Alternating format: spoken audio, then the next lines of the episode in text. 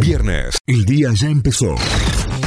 Y esto es lo que tenés que saber para arrancar en Notify. Vamos ahora sí a las noticias. Arrancamos informándonos a través de notify.com.ar. Docentes de toda la provincia realizan un nuevo paro y se movilizarán hoy en reclamo de salarios justos. Tras rechazar la propuesta salarial ofrecida por el gobierno, la UPC realiza un paro docente en las escuelas hoy viernes con movilización desde las 10 y media de la mañana. Además, los reclamos se centrarán en la inmediata concreción de la titularización de docentes de PIT, PROA, coordinadores de curso y modalidad de adultos y nivel superior. Por su parte, docentes privados adhieren al reclamo.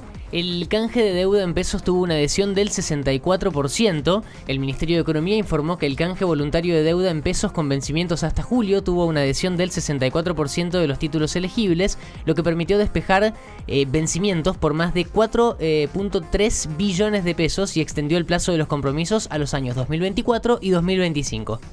Aníbal Fernández, más de la mitad de los recursos para seguridad se enviaron a Santa Fe.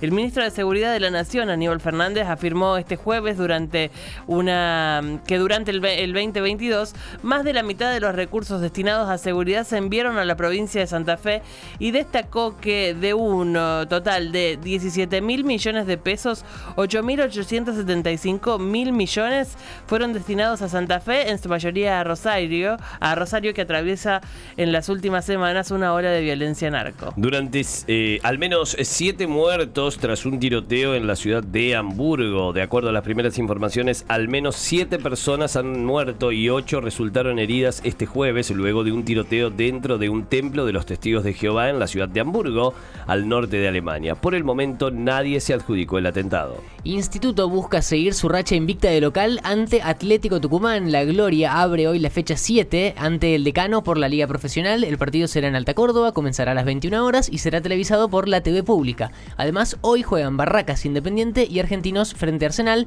Mañana juegan Talleres ante el puntero Defensa y Justicia y Belgrano será local en el Kempes frente a Tigre.